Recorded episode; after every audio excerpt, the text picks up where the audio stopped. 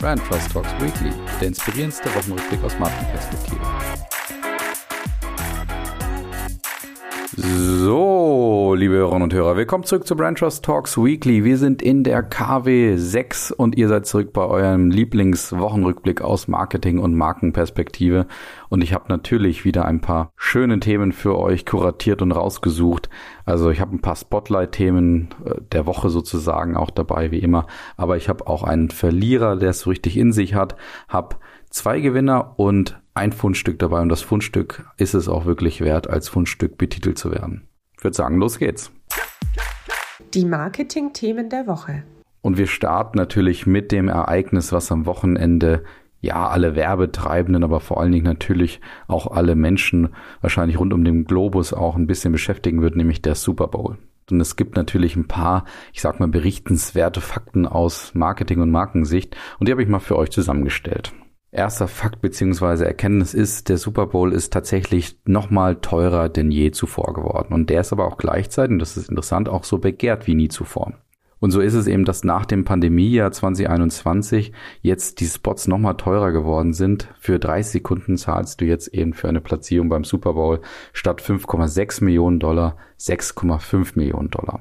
Und falls da einer zu spät dran war, die Dinger waren nämlich relativ schnell ausverkauft und zwar bereits schon im September 2021, dann hast du jetzt noch die Möglichkeit, anscheinend so ein paar letzte Werbeplätze zu buchen, wer so über das nötige Kleingeld, sage ich mal, verfügt hier, vielleicht auch bei den Hörern und Hörer, dann musst du noch mal mehr bezahlen als die 6,5 Millionen Dollar und musst du auch noch so eine kleine Kröte schlucken. Du hast dann nämlich so ein sogenanntes Matching, was du dann bei dem Sender auch abkaufen musst. Du musst dann nämlich auch im Olympiadenumfeld, also der Olympischen Winterspiele in China, dann auch mitwerben, beziehungsweise bei diesen Sendeplätzen dann auch mitwerben. Das ist ein ganz interessanter Versuch natürlich vom Sender dabei auch andere Plätze bei nicht ganz so attraktiven Sportaktivitäten wie so zum Beispiel den Winterspielen auch mitzuverkaufen.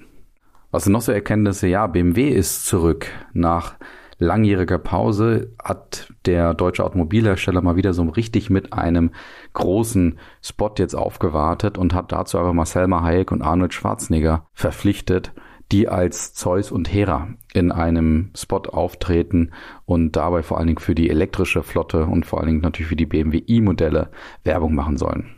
Weiterhin können wir auch feststellen, ja, Pandemie ist over, kann man sozusagen sagen. Also nicht nur daran, dass eben diese Werbeplätze so schnell weg waren wie teilweise noch nie zuvor, sondern natürlich auch, dass für die ganzen Markentreibenden jetzt eindeutig irgendwie die pandemischen Narrative ausgedient haben und es jetzt wieder wirklich um Unterhaltung geht und auch darum geht, ja, wir können eigentlich so wie vorher auch wieder den Super Bowl gucken in Gemeinschaft mit Chips und Pepsi und allem möglichen etc. Deswegen sind auch so Marken zurück, wie zum Beispiel die Chips-Marke Lays, die eben auch zu Pepsi gehörte und das sogar zum ersten Mal seit 17 Jahren wieder. Einfach weil sie jetzt sagen, wir haben wieder die Möglichkeit, unsere typischen Darstellungen auch zu liefern, die im letzten Jahr nicht unbedingt gegeben waren, weil ja dann nur sehr wenige Zuschauer und Zuschauer erlaubt waren. Und jetzt ist man eben wieder zurück und möchte natürlich auch die Sportevent-Atmosphäre auch nutzen, die natürlich in letzter Zeit sehr selten ist, weil es ja nicht so viele große Aktivitäten und Ereignisse und Events gab. Und die letzte Erkenntnis ist, es gibt tatsächlich natürlich die Verzichtsmarken und es gibt auch alternative Werbeformen, die anscheinend jetzt immer mehr auch auf uns zukommen werden beim Super Bowl. Und der größte Verzicht kommt von Coca-Cola, die sich ja auch schon von der Olympiade ein Stück weit zurückgezogen haben. Und da finde ich immer bemerkenswert, was Coca-Cola auch sagt. Es geht eben nicht nur darum, dass sie auf den Sendeplatz verzichten oder da nicht dabei sind, weil natürlich mit Pepsi ihr größter Konkurrent bereits auf der großen Bühne steht, und man dann so ein bisschen vielleicht auch im Schatten stehen könnte. Nein, bei Coca-Cola geht es auch darum, alternative Werbeformen zu finden und das arbeitet man bei Coca-Cola gerade strategisch auch aus. Also da ist ganz spannend, dass man nicht nur auf dieses Thema und auf diese einfache Art von Sponsoring setzen möchte, wie es beim Super Bowl eben der Fall ist. Und dann gibt es auch immer wieder interessante Marken, die auch alternativ wirken müssen, nämlich so Trittbrettfahrer sind, weil zum Beispiel ihre größten Konkurrenten eben bereits beim Super Bowl sind, ähnlich wie bei Pepsi und Coca-Cola. Und das ist beim Miller Lite zum Beispiel gegeben, die eben aufgrund dessen, dass man exklusiv mit Bud Light beim Super Bowl eben auch wirbt, eben nicht auftreten können.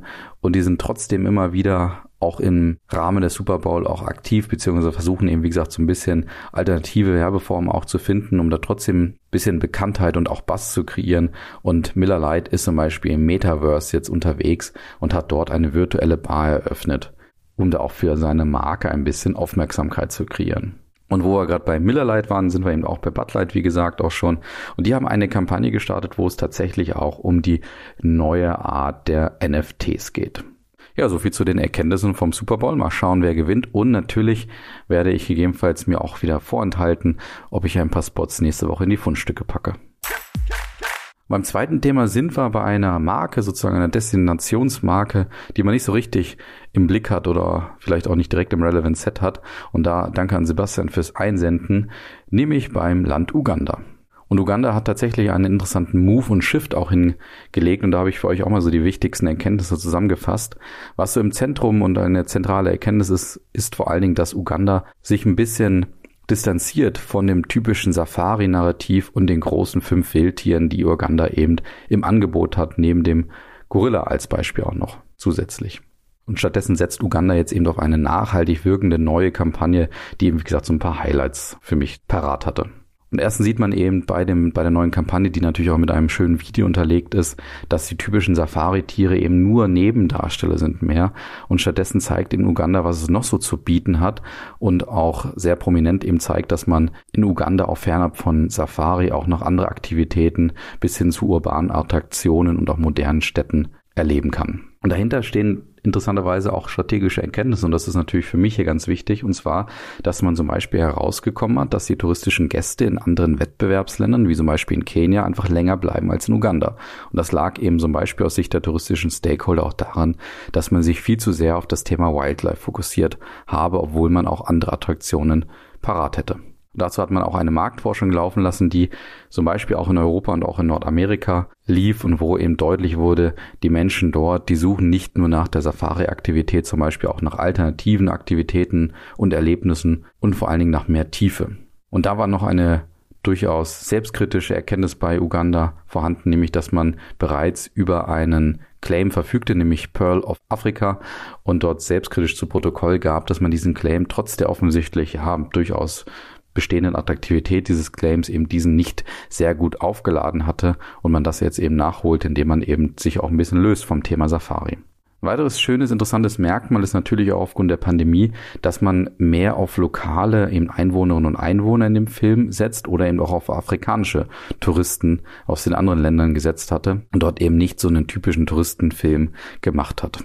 Und das ist natürlich ein doppeltes Zeichen. Einerseits eben auch aufgrund der Pandemie, dass man wahrscheinlich noch auf regionale Touristen auch mehr setzen muss. Aber auf der anderen Seite für mich auch ein bisschen so ein Zeichen, Marken wachsen von innen nach außen. Uganda soll auch in Afrika nochmal klar positioniert werden, soll auch auf dem Kontinent klar positioniert werden, um dann vielleicht auch in Europa, Nordamerika und in allen anderen Ländern und Kontinenten auch entsprechend sich dort zu verankern und zu positionieren. Und letzte interessante Erkenntnis war noch, dass Uganda eben mit dem neuen Film und auch der neuen Kampagne auch ganz klar darauf setzt, auch die Einwohnerinnen und Einwohner weiter in die touristischen Attraktionen mit einzubinden, klingt auf den ersten Blick erstmal ein bisschen negativ, aber es geht eben darum, auch neue Einkommensstrukturen auch zu etablieren und auf der anderen Seite eben den Gästen auch wirklich eine tiefe und eben nicht oberflächliches Erlebnis zu bieten. Und durch diese weiteren neuen Einkommensstrukturen für die Einwohnerinnen und Einwohner sollen eben auch neue Möglichkeiten entstehen, sodass die auch gegen den Klimawandel ein Stück weit abgesichert werden, die natürlich gerade auch die afrikanischen Nationen sehr herausfordern. Ja, ich würde sagen, mal eine ganz interessante touristische Destination hier im Mittelpunkt und dann würde ich sagen, weiter geht's. Weiter geht's mit Douglas, die in den Online-Apothekenmarkt einsteigen mit dem Erwerb nämlich der niederländischen Online-Apotheke Disapo. Und dort wolle man sich jetzt eben ein neues Wachstumsfeld erschließen, was auch gut zu der neuen Strategie passen würde bei Douglas, nämlich auf der einen Seite, dass man weiter konsequent sein Geschäftsmodell digitalisieren möchte. Da passt natürlich eine Online-Apotheke sehr gut. Und auf der anderen Seite sich auch weiter ausweiten möchte auf die Nische und die Verbindung zwischen Kosmetik und Gesundheit. Zum Akquisitionspreis ist nicht ganz so viel bekannt. Also es geht anscheinend um einen zweistelligen Millionenbereich während eben Disapo bisher auch in einen Umsatz im hohen zweistelligen Millionenbereich erzielt hatte und jetzt über 200 Mitarbeiterinnen und Mitarbeiter verfügte und diesen Umsatz eben generierte. Und ein strategischer Grund ist auch noch vorhanden, warum Douglas jetzt eben gerade auf eine Online-Apotheke auch setzt, und zwar, weil ja das E-Rezept in Deutschland kommen möchte und man dort eben einen enormen Zuwachs auch im Apotheken- und gerade Online-Apothekengeschäft auch rechnet. Spannend wird natürlich jetzt aus unserer Sicht sein, wie eben Douglas auch mit dieser Marke umgeht. Also wird man sie einzeln führen oder wird sie eben aufgrund der notwendigen Synergien, die man natürlich auch kreieren möchte, eben das Ganze auch integriert in Douglas, eben auch um dieses Thema Gesundheit zu stärken. Oder führt man eben diese zwei Marken noch völlig unabhängig? Das wird auf jeden Fall spannend zu beobachten sein. Ja, und dann kommen wir zu den Verlierern, Gewinnern und auch den Fundstücken. Starten wir mal mit dem Verlierer. Der Verlierer der Woche. Und der Verlierer hat es echt in sich. Da geht es um Mason Greenwood, einen sehr talentierten englischen Nationalspieler oder mehr oder weniger kann man auch sagen ehemaligen Nationalspieler, wo bekannt wurde, dass dieser anscheinend seine Freundin missbraucht, sexuell genötigt und auch Mord angedroht hatte. Warum erzähle ich das? Erstens, weil die Vorwürfe über Social Media auch entsprechend veröffentlicht wurden von der Freundin und da mal wieder auch zu sehen ist, wie transparent unsere Welt ist und auch wie mächtig auch natürlich die sozialen Medien sind, weil durch diese Veröffentlichung und natürlich auch völlig zu Recht die Veröffentlichung der Freundin eben auch ein enormer Druck auf den Fußballspieler entstanden ist und vor allen Dingen jetzt einige Konsequenzen bereits zur Folge hatte. So hat nämlich Nike seinen Werbevertrag mit Mason Greenwood aufgelöst und auch die, die Fußballsimulationen wie zum Beispiel FIFA oder Pro Evolution Soccer haben Mason Greenwood aus dem Spiel entfernt. Also wie gesagt, da sieht man, welche Kraft Social Media hat, welche neuen Medien da auch eben zu dieser Transparenz in der Welt auch führen, die ich immer wieder zitiere und was eben auch mein Verhalten auch als Sportler, als Personal Brand eben auch zu Konsequenzen haben kann, nämlich zum Beispiel auch die Auflösung von Werbeverträgen. Und das war natürlich auch durch Djokovic und seinen Werbepartnern und aufgrund der Posse bei den Australian Open jetzt auch gerade ein sehr, sehr großes Thema aus Markensicht. Und dann kommen wir zum Gewinner. Die Gewinner der Woche. Und Gewinner ist eben Manchester United, der ehemalige oder beziehungsweise noch Arbeitgeber. Man hat Mason Greenwood auch suspendiert. Also Mason Greenwood spielt bei Manchester United und die haben mit einer Aktion jetzt auch geworben und zwar, dass die Fans, die ein Trikot mit Greenwood haben, dieses jetzt eben kostenlos umtauschen können beziehungsweise mit einem anderen Namen versehen können. Und das ist natürlich eine sehr passende Reaktion, weil es gibt nicht zwangsläufig viele Leute, die vielleicht mit einem Trikot durch die Gegend laufen, wo vielleicht der Fußballspieler dahinter seine Frau oder Freundin eben missbraucht hat. Und von diesen eher negativen Themen widmen wir uns jetzt einem ganz, ganz wunderbaren Thema und kommen zum zweiten Gewinner diese Woche.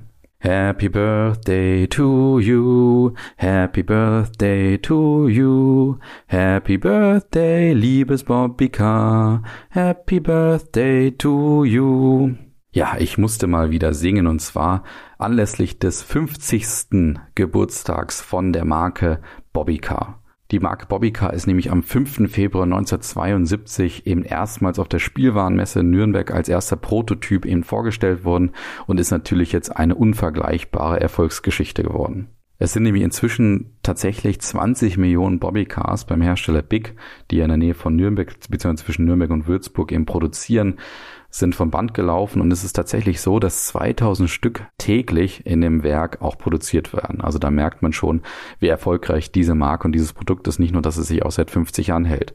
warum hält es sich eben auch seit 50 Jahren und ist ein beliebtes Spielzeug für Jung und Alt kann man auch sagen. Und zwar, das liegt natürlich auch daran, dass man immer wieder auch limitierte Modelle rausgab, das wiederum auch Sammler sehr anzog. Also man hatte da Polizei-Editions oder auch Künstler haben sich dort mal verewigt oder Feuerwehr-Editions etc. Das hat dazu geführt, dass das Bobbycar immer so ein bisschen relevant geblieben ist. Aber es ist natürlich auch so, dass viele Eltern mit diesem wunderbar einfachen Spielzeug eben aufgewachsen sind und das natürlich jetzt weitergeben. Und genau das gleiche Thema hatten wir bei Lego erst kürzlich auch mal im Spotlight hier. Und so kleine unterstützende Schritte kommen auch dadurch, dass natürlich Bobbycar auch in den sozialen Medien immer ein Thema ist.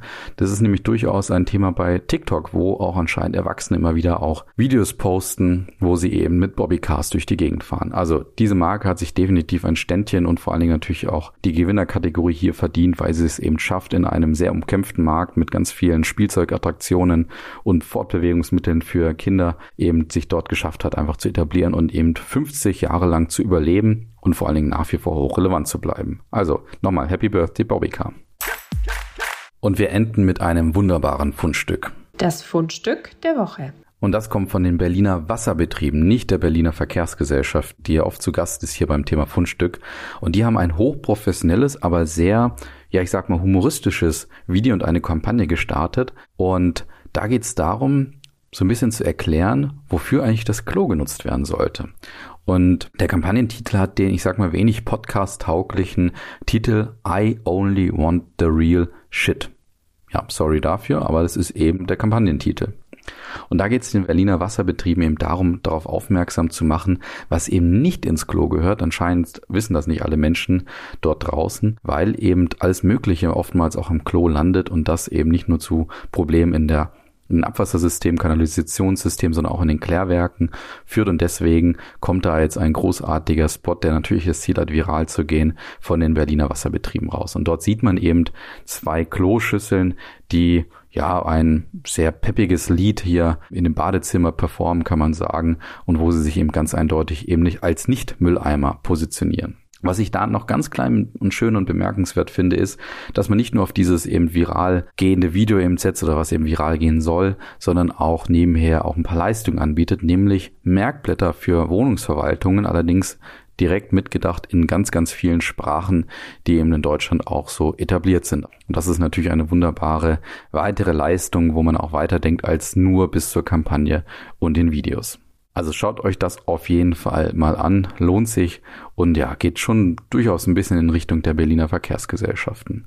Aber es ist ja schön, wenn man sich dort auch inspirieren lässt und da sich auch überlegt, wie schaffe ich so ein langweiliges Thema eben auch kreativ und viral angehaucht zu kommunizieren. Ja, und damit sind wir auch schon am Ende und ich wünsche euch natürlich wie jede Woche ein wunderbares Wochenende und einen guten Start in die Woche. Macht's gut, bis dann, ciao.